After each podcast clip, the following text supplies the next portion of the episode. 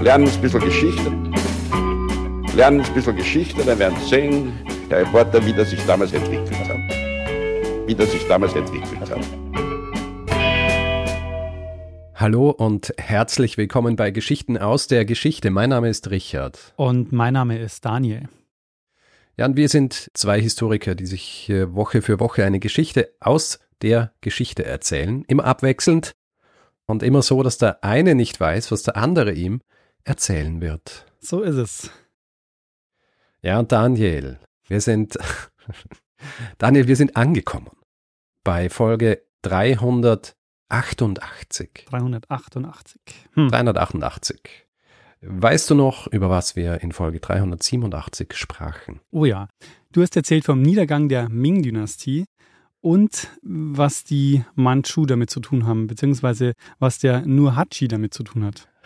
Richtig. Richtig. Vielleicht kurzes Feedback dazu. Wir haben Zuschriften erhalten mhm. von Hörenden des Podcasts, die bestürzt waren. Bestürzt, dass wir beide von Nurhachi nicht wirklich was gewusst haben. Weil sie gesagt haben, der kommt doch in einem Indiana Jones Film vor. Ja. dass wir tatsächlich, ich weiß jetzt nicht mehr genau welcher, aber in einem kommt am Anfang äh, erwähnt der Nurhachi. Ja. ja, die Urne, oder? Die Urne, ja. Eine Jadeurne, glaube ich. Ja. Also, ja, wer aufmerksam Indiana Jones Filme schaut, hat den Namen schon gehört. Also das ist tatsächlich an mir vorbeigegangen, aber ja. ähm, vielen Dank für ist, den. Äh, ich muss sagen, es ist ewig her, dass ich das letzte Mal eine Indiana Jones Retrospektive gemacht habe. Mm, das stimmt, ja. Das äh, ist ja ist ja heutzutage auch schon ein bisschen dated, wie man so schön sagt. Ja. Man muss es unter bestimmten Gesichtspunkten anschauen. Mm, allerdings, äh, ja. Ja, ist äh, natürlich noch immer sehr beliebt. Was mir gerade einfällt, jetzt gerade im Moment hat, glaube ich, Steven Spielberg einen goldenen Bären für sein Lebenswerk bekommen. Mhm. Goldenen Bären. Der hat ja auch jetzt diesen Film rausgebracht. Über seine Familie, über ja. sich. The Fablemans. Interessant. Da geht es ja um ihn und wie er zu dem wurde, der dann wurde. Ja, und was das mit seiner Familie zu tun hat. Mhm. The Fablemans. Das soll sehr gut sein. Ist, glaube ich, auch für etliche Oscars nominiert. Mhm. Egal. Zu viel des Gequatsches schon wieder. Denn wer hier, wer hier einschaltet, will eine Geschichte hören. Hm, zu Recht. zu Recht.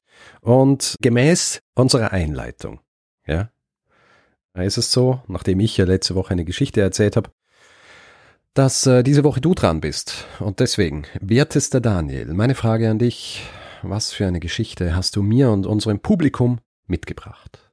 Richard, am 13. Juli 1793 fährt Charlotte Corday mit einer Postkutsche von Caen nach Paris, wo sie sich mit dem Revolutionär Jean-Paul Marat treffen will. Mhm. Marat zählt zu den bekanntesten Revolutionären, gilt als Sprachrohr der französischen Revolution, weil er die Zeitung L'Ami de Peuple herausgibt, also übersetzt der Freund des Volkes, wo er ja sehr radikal Gegner der Revolution angreift. Mhm. Er wird auch in den Nationalkonvent gewählt, zieht sich da aber aus gesundheitlichen Gründen zurück. Unter anderem leidet er sehr stark unter einem Hautausschlag, weshalb er viel Zeit in der Badewanne verbringt, wo ihm Wasser mit Heilkräutern so eine gewisse Erleichterung verschafft. Über der Wanne hat er sich ein Brett gelegt, sodass er da auch an Texten und Briefen arbeiten kann. Mhm. Charlotte Corday taucht gegen Mittag in der Wohnung von Marat in der Rue de Cordelier auf, seine Frau verhindert erst, dass sie zu ihm geht, aber Corday kommt am Abend nochmal, behauptet, dass sie wichtige Informationen für ihn hätte und er bittet sie, Marat dann zu sich ins Badezimmer, wo er sie dann an der Wanne sitzend empfängt und sie sprechen dann so 15 Minuten miteinander. Sie liefert ihm Namen von angeblichen Revolutionsgegnern, die er sich dann auch notiert. Dann steht Corday auf, zieht ein 20 cm langes Küchenmesser unter ihrer Kleidung vor und ersticht den Marat, der kurz darauf stirbt. Hm. Corday wird verhaftet Sie wehrt sich auch nicht, wird angeklagt und vier Tage später, am 17. Juli 1793, mit der Guillotine hingerichtet. Sie sagt über ihr Motiv, dass sie ihn wegen der hetzenden Texte in L'Ami de Peuple für den Hauptverantwortlichen der sogenannten September-Massaker hält. Beim September-Massaker sind 1792 über 1000 Inhaftierte ermordet worden bei einem Sturm auf die Gefängnisse. Und beim Prozess verteidigt sie das Attentat und sagt, ich habe einen Mann getötet, um 100.000 zu retten. Mhm. Es gibt ein sehr berühmtes Gemälde, das den toten Marat in der Wanne zeigt und das Bild ist zu einer Ikone der französischen Revolution geworden. Also das zählt zu den bekanntesten Motiven der Revolution überhaupt. Du kennst es wahrscheinlich. Mhm. Das Bild heißt Der Tod des Marat und ist ein Gemälde von Jacques-Louis David, der das noch im Jahr des Attentats, also 1793, fertigstellt. Und es zeigt den sterbenden Marat in der Wanne mit einem nassen Tuch um den Kopf, das er umhatte, um den Juckreiz zu lindern, und einen Zettel von Corday in der Hand. Und am Tatort in der Rue de Cordelier finden sich am Abend des 13. Juli 1793 nicht nur die Untersuchungsrechte ein, die Corday verhören und den Tatort besichtigen, sondern kommt auch eine gewisse Marie Großholz, um von Marat eine Totenmaske anzufertigen. Richard, kennst du die Geschichte um das Attentat von Marat schon? Ungefähr in, in der Detaildichte, wie du es jetzt gerade erzählt hast, ja. Aber nicht mehr. Sehr gut. Darum wird es heute nämlich nicht gehen. Sehr gut. ähm, wir sprechen heute auch nur am Rande über die Französische Revolution. Wir beschäftigen uns nämlich mit der Biografie der Frau, die gerufen wurde, um mit Wachs einen Abdruck von Marats Gesicht anzufertigen, von Marie Großholz. Sehr schön. Sehr schöne Einleitung. Und eventuell weißt du schon, worauf das hinausläuft. Ähm, nein. Noch besser. Denn Marie Großholz, die Tochter einer Dienstmagd, geboren in Straßburg 1761, wird eine außergewöhnliche Karriere machen, in die Wirren der französischen Revolution geraten und Jahrzehnte später, 1850 in London, als Berühmtheit sterben. Huh. Es gibt allerdings ein kleines Problem mit der Quellenlage. Wir wissen viel über sie, vor allem aus ihrer Autobiografie, die sie 1838 herausgebracht hat. Und gerade aus ihrer Jugend und dem Anfang ihrer Karriere gibt es da einige Erlebnisse, die sich nicht bestätigen lassen und wo es schon große Zweifel an ihrer Darstellung gibt. Mhm. Ob sie zum Beispiel wirklich die Totenmaske von Marat abgenommen hat, kann man mit Sicherheit nicht sagen. Verstehe. Sie ist jedenfalls in Straßburg geboren, im Elsass. Das liegt so im Grenzgebiet zwischen Frankreich und Deutschland. Ihre Mutter hat als Dienstmädchen gearbeitet und wird mit 17 Jahren schwanger von einem gewissen Josef Großholz. Der spielt aber ab jetzt im weiteren Verlauf ihres Lebens keine Rolle mehr. Den lernt Marie nämlich nie kennen, weil er noch vor der Geburt stirbt, aber sie trägt bis zu ihrer Heirat seinen Namen. Mhm. Also sie ist 1761 geboren. Man kann sich vorstellen, die Situation ist äußerst schwierig für die junge und alleinerziehende Mutter. Und da taucht jetzt ein 24-jähriger adliger Arzt aus Stockach am Bodensee auf. Ein Schweizer, der Philipp Kurz, aber besser bekannt unter der lateinisierten Variante seines Namens, nämlich Curtius. Curtius. Curtius. Mhm. Und weil er viel Zeit in Frankreich verbringt, wahrscheinlich eher Cursus. Also Philipp. Aber wenn der seinen Namen latinisieren will, warum nimmt er dann nicht das lateinische Wort für kurz? Gute Frage, das kann ich dir nicht beantworten. Und ähm, er kommt aus Stockach am Bodensee, das kennst du wahrscheinlich, oder? Stockach. Du sagst Schweiz ist das, gell? Ja, es ist heute in Baden-Württemberg, aber er ist Schweizer gewesen. Ah, verstehe. Ich bin mir nicht, nein, ich glaube, ich kenne es gar nicht. Ich kenne es gar nicht. Ich versuche gerade in meinem Kopf so ein bisschen mir zu überlegen, wo das sein könnte ungefähr. Aber es muss so ein bisschen noch westlich vom Bodensee sein, oder? Genau, ja, genau. Weil alles andere in der anderen Gegend, da kenne ich ungefähr so die Namen. Aber dieses Gebiet nicht. Also der Philipp Cursius, der nimmt die beiden zu sich auf. Maries Mutter wird seine Haushälterin. Und sie gehen erstmal nach Bern in die Schweiz, wo Cursius eine Arztpraxis eröffnet. Er stellt sich natürlich die Frage, warum er das macht. Also es gibt das wird dich wahrscheinlich nicht überraschen, das Gerücht, dass er eigentlich der leibliche Vater von Marie ist. Sie nennt ihn dann Onkel und es ist so, er kümmert sich jetzt um sie und er bringt ihr auch die Fertigkeiten bei, die bald ihr Leben bestimmen werden. Und außerdem macht er sie später auch zu seiner Alleinerbin. Mhm. Neben seiner Tätigkeit als Arzt modelliert nämlich Cursuis für Studienzwecke menschliche Organe aus Wachs. Medizinische Wachsmodelle waren zu der Zeit wichtige Lehrmittel und die sind zum Beispiel für Anatomiestudien verwendet worden. Mhm. Aber Wachsmodelle haben schon eine sehr lange Tradition. Also ich habe ja schon die Totenmaske von Marat angesprochen. Man hat schon in der Antike Gesichtsabdrücke und Körperdarstellungen von Verstorbenen gemacht. Zunächst mal vor allem von den Herrschenden, das waren eben so Statussymbole. Später etabliert sich das dann auch für mächtige oder berühmte Leute. Es gibt ja in den unterschiedlichen großen antiken römischen Familien hat es so diese Ahnengalerien gegeben, oder? Die dann immer im Hauptsitz gehangen sind. Genau, für diese römischen Familien war das ein sehr wichtiges Statussymbol, diese, die Ahnengalerie mit den toten Masken. Mhm. Gerade im 18. und 19. Jahrhundert kommt es dann auch regelrecht in Mode. Also da gibt es fast von allen berühmten Persönlichkeiten Totenmasken. Also von Goethe, von Schiller, von Charles Dickens, den du neulich mal erwähnt hast. Mhm. Sehr bekannt ist auch die Totenmaske von Friedrich Nietzsche, also von den ganzen Komponisten und so. Es gibt also sehr, sehr viele Totenmasken im 18. und 19. Jahrhundert. Das ist eine regelrechte Mode. Ja, nicht zu vergessen, äh, Napoleon. Napoleon natürlich. Aber abseits dieser Totenkulttradition werden Wachsmodelle für die Medizin zu der Zeit immer wichtiger. Also in Florenz und Bologna entsteht zum Beispiel im 17. Jahrhundert die anatomische Wachsbildnerei. Die haben da unter anderem anatomische Ganzkörperwachsfiguren hergestellt. Und Josef II., der ist 1780, als man ihm die Wachsmodelle in Florenz zeigt, so begeistert, dass er über 1000 davon für die Medizinisch-Chirurgische Akademie in Wien kauft. Und das sind Wachsmodelle, die kann man übrigens heute immer noch anschauen. Die sind im Josephinum ausgestellt. Da wurden diese Modelle eben benutzt für die ähm, ja, chirurgische Ausbildung.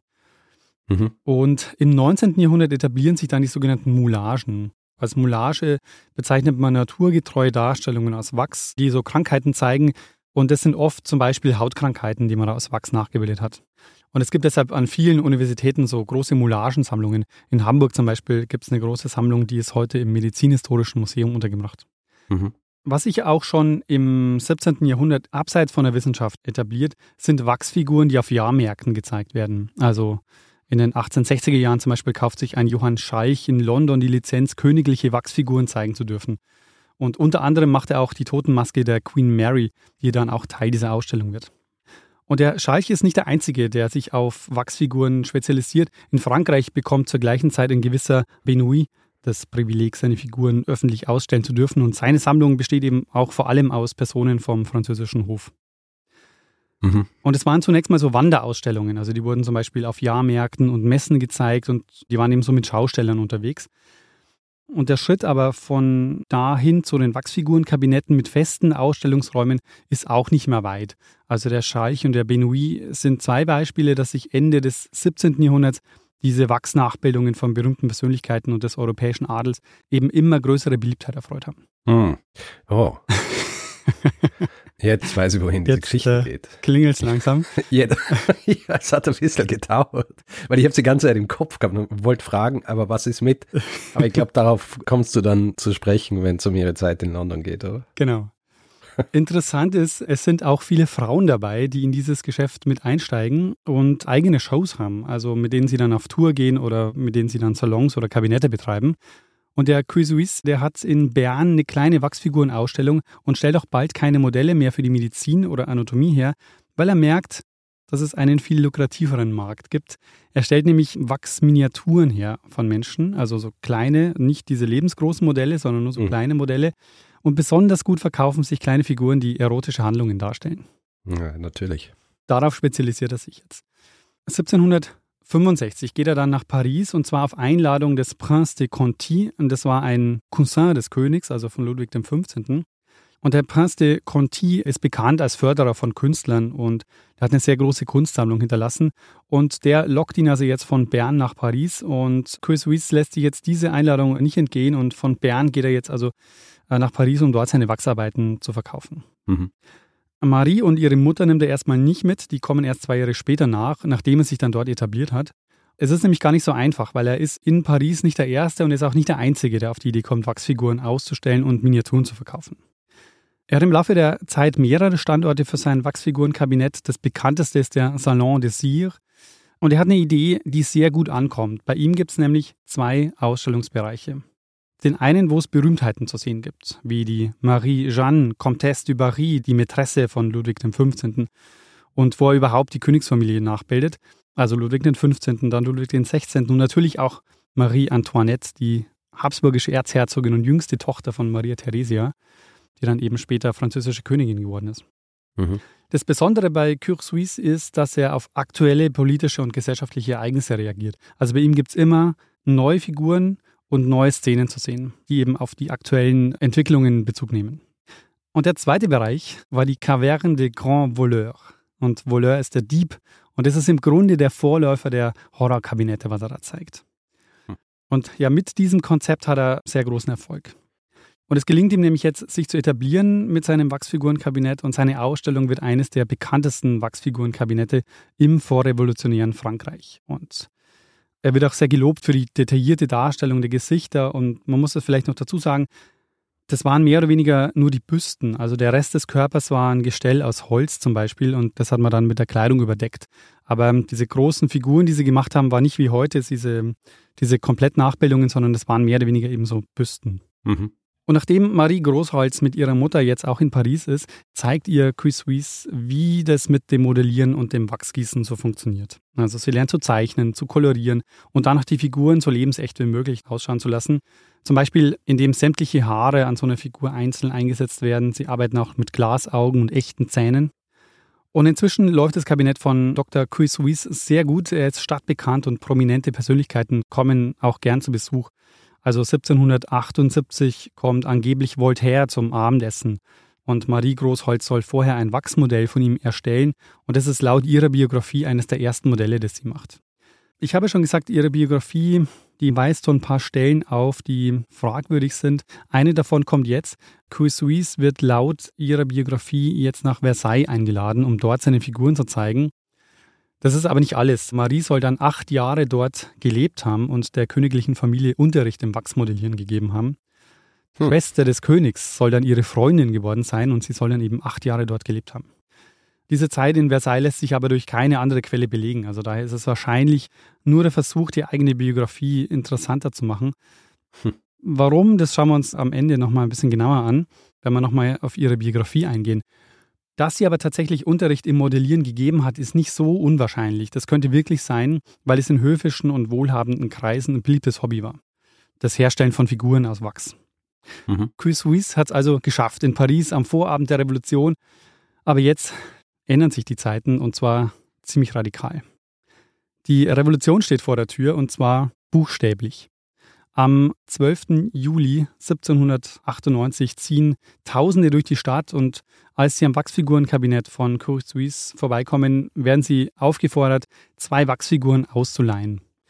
Und zwar wirklich auszuleihen. Also es geht jetzt nicht darum, diese Figuren zu zerstören. Sie wollen nämlich zwei Figuren haben, die von Jacques Necker, das war der Finanzminister unter Ludwig XVI., und sie wollen die Büste vom Herzog von Orléans. Und es ging eben nicht um Gewalt gegen die Wachsfiguren, im Gegenteil, die beiden waren die Hoffnungsträger für die Aufständischen und Necker war erst einen Tag vorher, am 11. Juli, vom König entlassen worden und dagegen haben die Aufständischen protestiert. Hm. Zwei Tage später, am 14. Juli 1798, kommt es dann zum Sturm auf die Bastille. Der Cour Suisse ich bin mir übrigens, merke ich gerade, gar nicht sicher, ob es Cour Suisse, ob das so richtig ist. Ähm, ich werde einfach in Zukunft vielleicht Curtius sagen. Ja, warum nicht? Ist das okay für dich? es ist okay für mich. Also er sympathisiert mit der Revolution. Mehr noch, er engagiert sich dann auf Seiten der Revolution und schließt sich dann später den Jakobinern an. Und er verkündet dann auch stolz, dass sich der erste Akt der Revolution bei ihm ereignet hat. Und zusammen mit Großholz geht er auch am Tag nach der Erstürmung der Bastille dorthin und nimmt ein Stück der Mauer mit. Und dieses Stück Bastille-Mauer ist dann auch Teil der Ausstellung und wird auch Teil der Ausstellung. Aber jetzt braucht es natürlich andere Modelle, und zwar die der Revolutionäre. Ich habe schon gesagt, sein Anspruch ist immer so aktuell zu sein wie möglich. Und deshalb verschwinden jetzt die Köpfe des französischen Hofs und werden jetzt immer mehr Revolutionäre gezeigt. Hm. Also ja, schon nach kurzer Zeit ist Robespierre zum Beispiel im Salon des Cire zu sehen und auch ein gewisser Jean-Paul Marat. Jetzt werden eben die führenden Köpfe der französischen Revolution gezeigt im Wachsfigurenkabinett. Hm. Wenn man ihm glauben darf, dann haben die auch bei ihm regelmäßig vorbeigeschaut. Also nicht nur als Wachsfiguren, sondern waren auch tatsächlich bei ihm vor Ort und haben Abend gegessen und er war eben auch bekannt mit dieser Führungsriege. Und für das Wachsfigurenkabinett behält er das Erfolgsrezept bei, dass bei ihm immer auch aktuelle Modelle zu sehen sind. So dass man eben beim Besuch auch immer das Gefühl hat, man ist auf dem aktuellen Stand und man kann immer wieder vorbeikommen, weil eben auch immer wieder was passiert und eben die Ausstellung nicht immer gleich bleibt. Ja. Und es kommt ja während der Französischen Revolution zu sehr vielen Todesurteilen, die dann mit der Guillotine vollstreckt worden sind. Über die Guillotine habe ich äh, vor langer Zeit schon mal eine Folge gemacht. Das war Folge 107, eine kurze Geschichte der Guillotine. Mhm. Und Curtius und Großholz werden jetzt häufig beauftragt, die Totenmasken aus Wachs von den Hingerichteten zu machen. Also so wird sie auch laut ihrer Biografie zum Tatort des Attentats auf Marat gerufen, wo sie dann die Totenmaske macht. Mhm. Aber nicht nur das, ja, diese Szene von der Ermordung in der Badewanne wird lange Zeit im Wachsfigurenkabinett zu sehen sein. Sie wird dieses Wachsmodell von Marat auch mit nach England nehmen. Diese Szene wird eines der zentralen Modelle sein, die sie in der Ausstellung zeigt. Dann allerdings, zumindest schreibt das Großholz in ihrer Biografie, ist sie selber in Ungnade gefallen und als königstreu denunziert worden und wird dann verhaftet und es droht ihr im schlimmsten Fall die Todesstrafe. Sie wird nach einigen Wochen aber wieder freigelassen. Und ja, aber diese Zeit im Gefängnis ist auch wieder so eine Geschichte, die nicht wirklich belegt werden kann. Mhm. Aber jetzt, im September 1794, stirbt ihr Ziehvater Philipp Curtius. Mhm. Und Großholz übernimmt das Wachsfigurenkabinett. Und ich habe schon gesagt, sie wird zu seiner Alleinerbin. Und sie macht noch was. Ein Jahr später, im Jahr 1795, heiratet sie einen gewissen François Tussaud. Ja. sie besteht auf einem Ehevertrag, der ihr volle Handhabe über ihr Eigentum, also das Wachsfigurenkabinett, sichert. Mhm. Und man muss sagen, die Ehe mh, hm, war nicht besonders glücklich. Also die beiden werden recht bald keinen Kontakt mehr haben. Es kommen sehr schnell drei Kinder auf die Welt. Das erste, eine Tochter, die stirbt sehr früh. Dann ein Sohn, der Joseph, der kommt 1798 auf die Welt. Und François, der zweite Sohn, der wird 1800 geboren. Mhm. Und das ist auch schon eine Zeit, wo die beiden nicht mehr besonders viel Kontakt miteinander haben. Das Geschäft läuft inzwischen auch nur noch so mäßig. Es droht auch die Schließung. Und da landet jetzt 1802 ein Angebot bei Marie Tussaud. Der englische Künstler und Schausteller Philip Philidor lädt sie ein, ihre Figuren bei ihm auszustellen. Und er ist ein Freund von Curtius und bekannt für seine Zaubershows, also die sogenannten Phantasmagorien. Das mhm. waren so Horrorshows. Er hat also mit optischen Täuschungen gearbeitet, die so projiziert werden und hat dann so Effekte genutzt, um eben das Publikum zu erschrecken. Ja, ich habe früher mal ein Computerspiel gespielt, das hat Phantasmagoria geheißen. Ja, lustig, dann kennst du das. Also es ist eine ganze Reihe gewesen. Das mhm. sind so Live-Action-Computerspiele, also wirklich mit gefilmten Leuten und so weiter. Und äh, für Erwachsene. und da ging es auch darum, Leute zu erschrecken? Ja, ja, es kommen so Horrorelemente vorher. Stehe. Also diese Shows waren wohl recht beliebt und da hat eben diese Wachsausstellung von Marie Tussaud ganz gut dazu gepasst. Und eben, er war ganz gut bekannt mit dem Curtius und dadurch, dass das Geschäft jetzt auch nicht so gut läuft in Paris, nimmt Marie Tussaud das Angebot an. Sie ist jetzt 40, kann kein Wort Englisch. Und man kann sich natürlich auch fragen, ob es nicht auch in gewisser Weise auch eine Flucht aus Paris ist, also eine Flucht vor der Ehe und eine Flucht vor den Finanzen. Den inzwischen vierjährigen Joseph nimmt sie mit, den kleinen François lässt sie beim Mann ihrer Tante und bei ihrer Mutter in Paris. Im Mai 1802 geht's los. Sie lässt 70 Ausstellungsstücke verschiffen und kommt schließlich in Dover an. Und was sie zu diesem Zeitpunkt noch nicht weiß, sie wird das europäische Festland nie wieder betreten. Sie hat erstmal keinen festen Ort, sondern macht eine Tour, die bis 1808 auch nicht unter ihrem Namen läuft, sondern unter dem Namen Curtius Cabinet of Curiosities. Cash's Cabinet of Curiosities. Auch ein bisschen ein äh, Zungenbrecher. Absolut. Aber eine, wie heißt das, wenn viele Anfangsbuchstaben gleich sind? Alliteration. Eine Alliteration, sehr gut. Später nennt sie das Ganze dann Madame Tussauds and Sons. Und sie beginnt in London, geht dann nach Edinburgh, nach Glasgow, zieht später weiter nach Dublin, ist in Liverpool, in Brighton. Also Tussaud ist die nächsten 33 Jahre lang unterwegs, ohne festen Wohnsitz.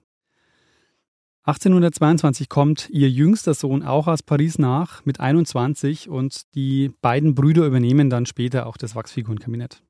Und das Geschäft läuft dann auch mit der Zeit recht gut und sie weigert sich aber ihrem Mann in Paris Geld zu schicken, der immer wieder in Briefen einfordert, dass sie was schicken soll und er verkauft dann dort irgendwann das Wachsfigurenkabinett und damit ist ihm das Toussaint Wachsfigurenkabinett in Paris Geschichte.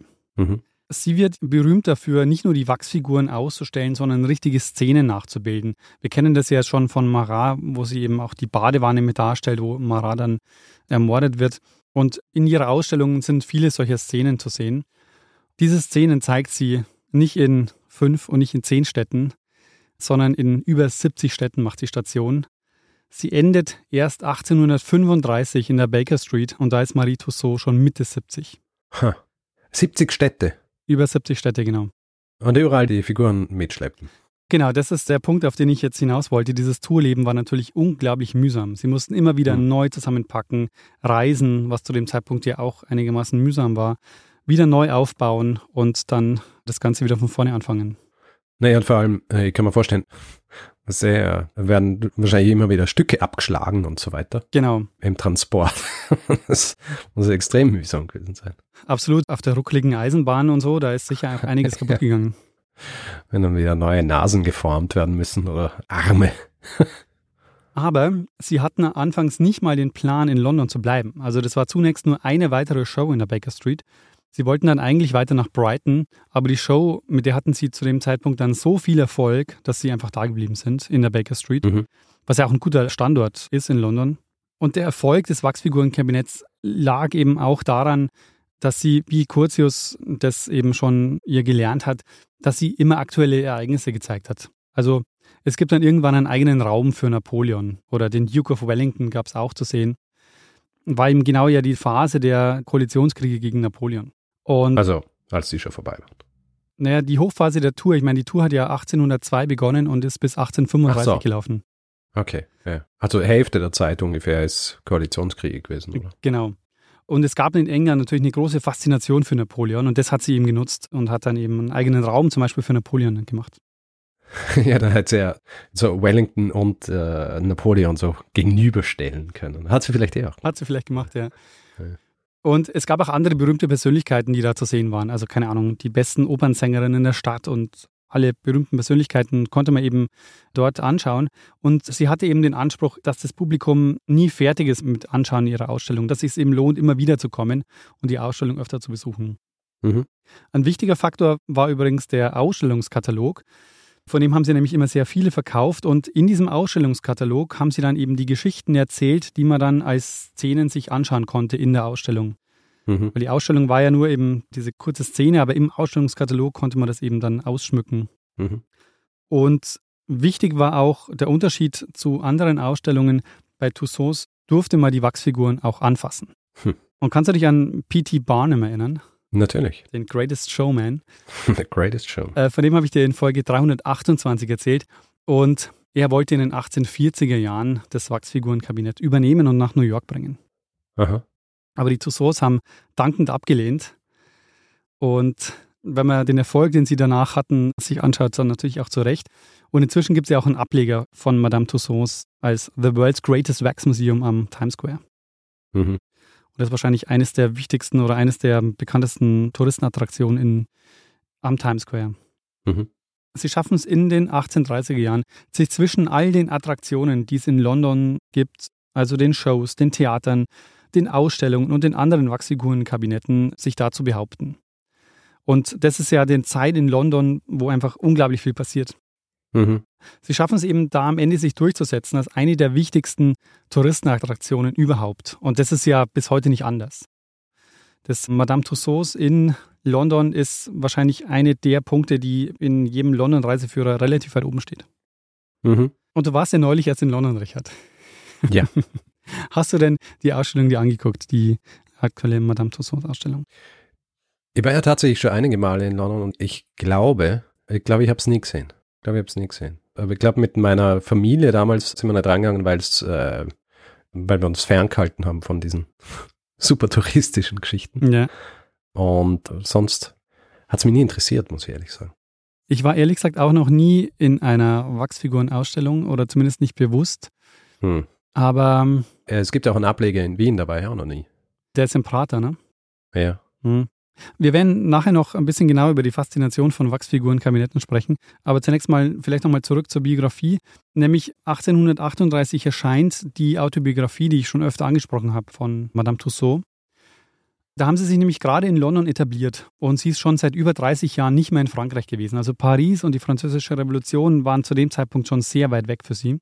Mhm. Und sie wollte sich wahrscheinlich nicht so sehr auf die Seite der Revolution stellen. Man muss sich vorstellen, es ging ja darum, das englische Publikum zu erreichen.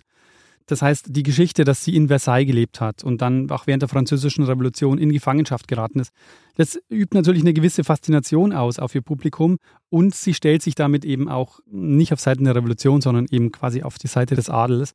Und das hat wohl dem englischen Publikum besser gefallen. Mhm. Und am Ende geht es bei dem Buch ja vor allem darum, ja Tickets zu verkaufen. Und man muss auch sagen, sie hatte zu dem Zeitpunkt ja auch schon einen Legendenstatus. Also Sie stirbt dann 1850 mit fast 90 Jahren und ist bis kurz vor ihrem Tod jeden Tag am Eingang gesessen und hat die Kasse gemacht. Und dieses Wachsfigurenkabinett war damals schon eine der bekanntesten Attraktionen für alle, die auf Besuch nach London gekommen sind. Und das ist es ja im Grunde bis heute geblieben. Mhm. In den 1880er Jahren haben sie dann den Standort in der Baker Street aufgegeben und sind in die Marylebone Road gezogen, wo das Wachsfigurenkabinett ja noch heute ist. Mhm. Den Laden übernehmen dann erstmal ihre beiden Söhne, dann deren Kinder und es bleibt dann ein Familienunternehmen bis ins Jahr 1967. Mhm. Und was würdest du sagen, Richard, was macht die Faszination dieser Wachsfigurenkabinette aus? Und es geht ja bis heute so. Also es ist ja kein hm. Phänomen nur des 19. Jahrhunderts. Also Madame Tussauds und andere Wachsfigurenkabinette freuen sich immer noch sehr, sehr großer Beliebtheit. Ich glaube, es ist halt das nächstbeste zu die Person tatsächlich lebend zu sehen, ja. Also dieser Umstand, dass du rundherum gehen kannst und dass du dir die genau anschauen kannst und direkt daneben stehen und Fotos machen und so weiter. Ja. Ich glaube, das ist halt das nächstbeste. Und deswegen taugt es den Leuten.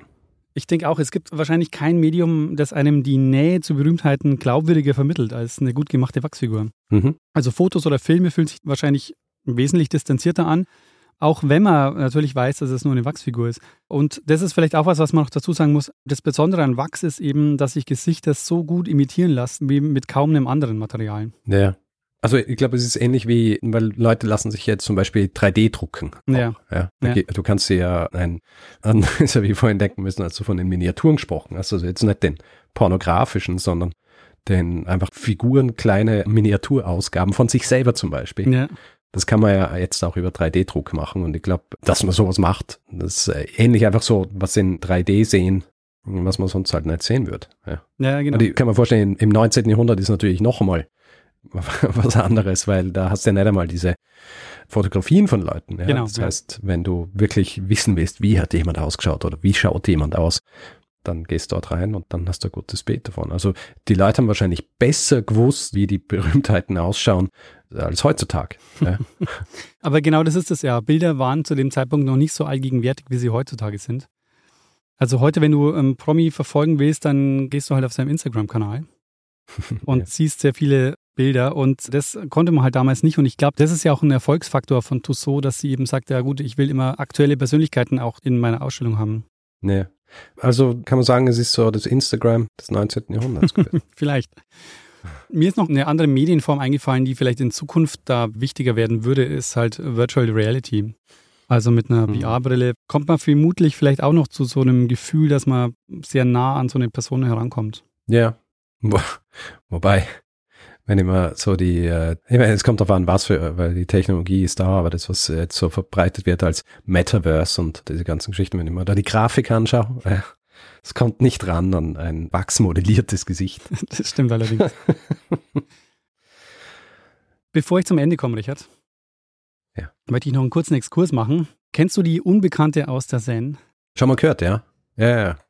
Das ist eine Totenmaske von einem jungen Mädchen. Die Herkunft ist nicht ganz klar. Also es wurde zunächst vermutet, dass ihre Leiche in den 1880er Jahren bei Paris in der Seine gefunden wurde. Es gibt aber auch andere Vermutungen, also unter anderem, dass ein Hamburger Gipsfabrikant einen Abdruck vom Gesicht seiner lebenden Tochter gemacht hat. Und diese Totenmaske bzw. das Bild davon wird nach 1900 berühmt und übt auf viele Künstlerinnen und Künstler großen Reiz aus. Also es kommt in Mode, sich das Bild der Unbekannten aus der Seine in die Wohnung oder ins Atelier zu hängen. Mhm. Und die Liste der künstlerischen Darstellungen, die von diesem Bild ausgehen, ist wirklich enorm. Also es gibt international wirklich so viele Texte, Bilder, Filme, ist unglaublich. Diese Faszination, die dieses Gesicht ausübt, wird auch oft mit der Mona Lisa verglichen. Und ab den 1960er Jahren wird sie auch noch zum meistgeküssten Gesicht der Welt. Und Aha. daher kennst du die Geschichte wahrscheinlich, oder? Ähm, nein, ihr kennt sie nur in Grundzügen eben, dass sie gefunden ist und man nicht weiß, wer, wer ist, aber dieses Detail kenne ich nicht. Kannst du dir vorstellen, warum und wie sie zum meistgeküssten Gesicht der Welt wird? Naja, wird halt wahrscheinlich eine Wachsfigur aufgestellt und die Leute können sie küssen. nee, es ist schon anders. Äh, ihr Gesicht wird nachgebildet für die Rescue Annie, beziehungsweise CPR Annie. Ah, ja, ja, ja, okay. Und CPR steht für Herz-Lungen-Wiederbelebung. Aha. Und die Rescue Annie ist eine erste Hilfe-Trainingspuppe. Hm, ja, ja, stimmt. Genau daran erinnere ich mich jetzt, weil ich habe ja auch einige Hinweise gekriegt schon zu dieser Geschichte. Mhm. Und ich glaube, das ist auch das, was immer wieder dann erwähnt wird, ja, dass sie das als Vorbild dient. Ja. Genau. Und ich dachte, das passt ganz gut zum Thema Totenmasken. ja. Richard, das war meine Geschichte über das Leben von Madame Tussaud, die als Marie Großholz geboren wurde, in die Wirren der französischen Revolution geraten ist und berühmt wurde als Wachsmodelliererin, die jahrzehntelang durch das Vereinigte Königreich getourt ist und deren Wachsfigurenkabinett bis heute eine der bekanntesten Touristenattraktionen in London ist. Sehr gut. Sehr, sehr schöne Geschichte. Mir war das nicht bewusst, wie was die Geschichte hinter diesem Kabinett ist. Also, weißt du, für mich war Madame Tussauds immer so einfach so eine Touristenattraktion mhm, oder genau, so. Ja, ja. Und ich bin davon ausgegangen, ja gut, heißt halt Madame Tussauds, aber ist halt wahrscheinlich irgendwie äh, auf dem Marketing-Reißbrett oder so entstanden. ja. Der Name und äh, irgendwie so dieses Konzept. Aber die eigentliche Geschichte ist natürlich viel spannender. Und ich meine, was man auch nicht vergessen darf hier ist ja vor allem, dass hier eine Frau in der Mitte des 19. Jahrhunderts hier so ein Unternehmen aufbaut. Genau, und wirklich sie auch als Unternehmerin auch dem Ganzen vorsteht und sie sich in den Ehevertrag auch reinschreiben lässt, dass er mit dem Wachsfigurenkabinett nichts zu tun hat. Mhm. Sehr gut. Äh, sehr schöne Geschichte. Und auch wie lange sie das macht. ich meine, wie lange ist diese Tour gegangen? Über 30 Jahre. Über 30 Jahre. Ich meine, ich muss ganz ehrlich sagen, nach fünf Jahren hätte ich mir wahrscheinlich gedacht, hey, vielleicht Vielleicht einfach mal einen fixen Standard suchen. Ja. Und dann, weil wenn man 30 Jahre touren kann, bedeutet das, äh, dass ständig Interesse daran herrscht. Ja, genau, ja. An diesen Dingen dann. Äh, weißt du, warum es so lang gedauert hat, dass sie beschlossen hat, gut, äh, ich werde hier sesshaft mit dieser Ausstellung? Also zum einen haben sie sich mehr Geld vom Touren versprochen, weil es schien wohl so, dass man, wenn man den Standard wechselt, dann haben sie sich gedacht, kommt quasi mehr Publikum. Mhm. Und ein Punkt, glaube ich, der auch noch ein wichtiger Aspekt war, ist die Fertigstellung wichtiger Eisenbahnrouten. Also, dass du ah. zum einen Publikum eben auch außerhalb Londons quasi erreichst, die nach London kommen können. Und zum anderen geht es wohl auch darum, dass in London selber zu dem Zeitpunkt die öffentlichen Verkehrsmittel massiv ausgebaut werden, sodass du quasi auch in London mehr Leute erreichst. Ah, interessant. Ja, ich meine, ich kann mir das auch gut vorstellen, dass sie einfach auch jemand war, der gern herumgereist ist ja, mhm. und gern neue Leute gesehen hat und. Ähm, ungern irgendwie am selben Ort. Muss ja fast sein, ja. wenn man das 30 Jahre lang macht. Für mich äh, ist halt so dieses Gegenüberstellen, okay, ich habe hier einen fixen Standort und alles, um das ich mich kümmern muss, ist, dass ich in der Früh die Tür aufschließe und am Abend wieder zu. Versus, hey, ich muss dieses ganze Zeug ständig aus- und einpacken und schauen, dass nichts kaputt geht und reparieren und, und all solche Dinge. Ja. Und da hätte ich mich schon lange für einen fixen Standard entschieden, vor allem wenn ich sehe, wie gut es funktioniert. Aber ja. auf der anderen Seite natürlich super, dass sie überall hingeht, dass auch Leute, die nie im Leben den Weg nach London nehmen würden, dass sie das dann auch zu sehen kriegen. Ja, genau. Aber es ist schon erstaunlich, dass sie sich dann am Ende durchsetzt. Also man muss wirklich sagen, es gab zu dem Zeitpunkt ganz, ganz viele bekannte auch Wachsmodellierer und Wachsmodelliererinnen, die auch so Salons hatten und so. Also dass sie dann am Ende jetzt diejenige ist, die dann quasi übrig bleibt und die alle kennen, das ist schon erstaunlich. Hm. Die sind ja, ich war zwar nie wirklich dort, aber was ich gesehen habe, gibt es ja einige, die sind wirklich so verblüffend nahe an der Realität, dass ich mir so denke, so, hey, wie geht das überhaupt? Naja. Ich glaube mittlerweile gerade auch, ne, die werden dann auch sehr genau vermessen und so, da kann man, glaube ich, schon ja. sehr, sehr viel machen. Ja. Und ich habe ja vom Curtius erzählt am Anfang, seine Büsten, also ich meine, das kann man sich wirklich vorstellen, er hat mehr oder weniger halt Büsten gemacht, die dann halt so angezogen wurden und mhm. auch bemalt wurden. Die haben zwar schon sicher wahrscheinlich echt ausgeschaut, aber kein Vergleich zu dem, was man heute in diesen Kabinetten sehen kann. Mhm. Und was ich halt auch erstaunlich finde, ist, dieses Unternehmen ist jetzt nach dem Mann benannt, der eigentlich gar nicht so viel damit zu tun hatte. der Tussaud, der war im Grunde halt kurz ja. da, mit dem hat sie dann diese Ehe geführt, aber ja, sie haben nicht wirklich lange in einem Haushalt gelebt. Gut, aber zumindest heißt und kennt sie jeder unter Madame Tussauds. Ja. ja. Und nicht einfach nur als äh, Tussauds. Das stimmt. Das heißt, es ist schon klar, okay, das ist von ihr.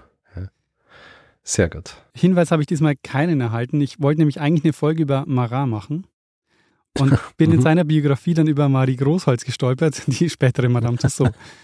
ähm, ah, du wolltest tatsächlich Französische Revolution machen. Ja, ich Schade. wollte dieses Attentat machen. Mhm. Und ja. äh, wollte darüber dann ein bisschen was über die Französische Revolution erzählen.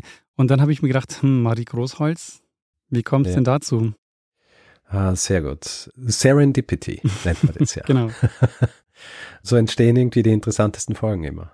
Absolut. Also als Lektüre kann ich übrigens empfehlen von Pamela Pilbeam Madame Tussaud and the History of Waxworks. Und wer sich mehr für die wissenschaftliche Verwendung der Wachsmodelle interessiert, da kann ich auch sehr empfehlen eine Dissertation von Hendrik Essler.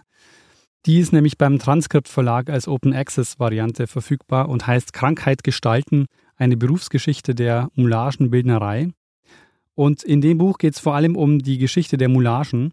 Und in Hamburg gibt es ja, habe ich gesagt, eine Moulagensammlung im Medizinhistorischen Museum. Und genau da arbeitet Hendrik Essler auch. Ah, sehr gut. Ah, direkt an der Quelle Richtig. sitzt er.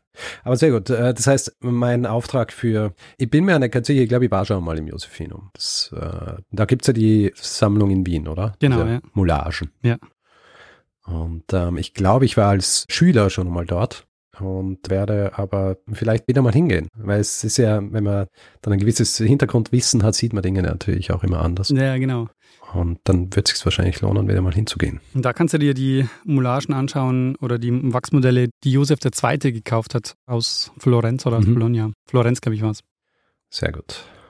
Ja gut, ähm, Daniel, hast du dieser Geschichte noch etwas hinzuzufügen oder sollen wir übergehen zum zweiten und letzten Teil Machen wir das. der Folge? Gehen wir mal über zum äh, zweiten und letzten Teil. Vorher vielleicht noch eine Frage, Richard. Würdest dich freuen, wenn es ein Wachsmodell von dir gäbe? Äh, ist mal einerlei. Jetzt Muss ich eindeutig. ganz ehrlich. Ja, äh, äh, ah, ich weiß nicht. Ja? Ja, äh, du, ich meine, wenn jemand eins machen würde, fände ich es lustig, für mich ist es jetzt nicht so, dass ich mir denke, es braucht unbedingt ein Wachsmodell. Ne, Das wäre ein Wachsmodell, das wäre lustig, das gerade im Podcast aufnehmen ist und dann neben dir sitzt jetzt so beim Podcasten. cool wäre natürlich so eins von uns beiden. Ja, stimmt. Im Wachsfigurenkabinett in Wien, ja, da, hier könnt ihr euch die beiden Podcaster, Daniel und Richard, anschauen, wie sie einen Podcast aufnehmen. Oder ich hätte hier bei mir eine von dir stehen und bei dir steht eine von mir. Oh, das wäre es natürlich, ja. Stell dir vor, wenn das so wirklich hier in meinem Zimmer, wo ich immer aufnehmen, äh, steht von dir und ich wach so auf in der Nacht und sehe dich so am Stuhl. ich glaube, es würde unsere Beziehung wahrscheinlich verändern. Verbessern. Ver äh, glaubst verbessern? Hm, weiß Ja. man nicht. Schau mal. Feedback, Hinweisblock. Gut, Feedback-Hinweis-Blog. Wer Feedback geben will zu dieser Folge oder anderen, kann es per E-Mail machen. Feedback.geschichte.fm kann es auch direkt auf unserer Seite machen, geschichte.fm. Wer uns auf Social Media Feedback geben will, da sind wir auf unterschiedlichsten Kanälen vertreten. Zum Beispiel Facebook, Twitter, Instagram unter dem Namen Geschichte FM. Und wer uns auf Mastodon folgen will, äh, einfach geschichte.social in den Browser eingeben, dann landet man auch direkt auf unserem Profil. Und wer uns reviewen will, Sterne vergeben, besonders wenn es gute Reviews und viele Sterne sind, kann das vor allem auf Apple Podcasts machen oder auf panoptikum.social oder einfach grundsätzlich überall, wo man Podcasts bewerten kann. Merch sowie Tassen, Hoodies, äh, Caps gibt's unter geschichte.shop. Und wer diesen Podcast lieber werbefrei hören möchte, hat zwei Möglichkeiten. Die eine Möglichkeit ist, bei Apple Podcasts gibt's den Kanal Geschichte Plus und bei Steady gibt's auch den Feed zu kaufen. Da findet ihr alle Informationen unter geschichte.fm slash steady.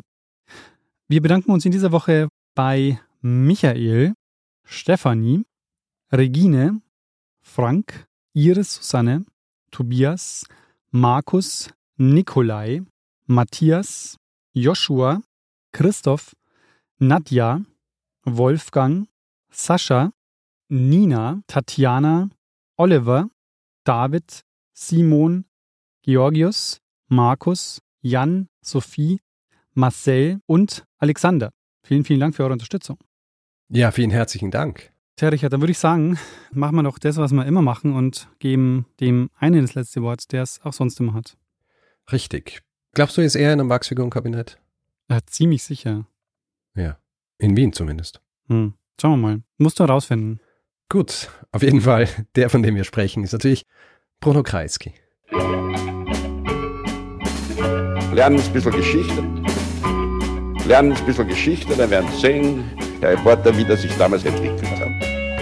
Wie das sich damals entwickelt hat. Cursui oder Cursuis Der Kurz, Curtius. Curtius. Kurs, Kursiu, Kursiu, Kurs, Kursiu, Kursiu. I don't know.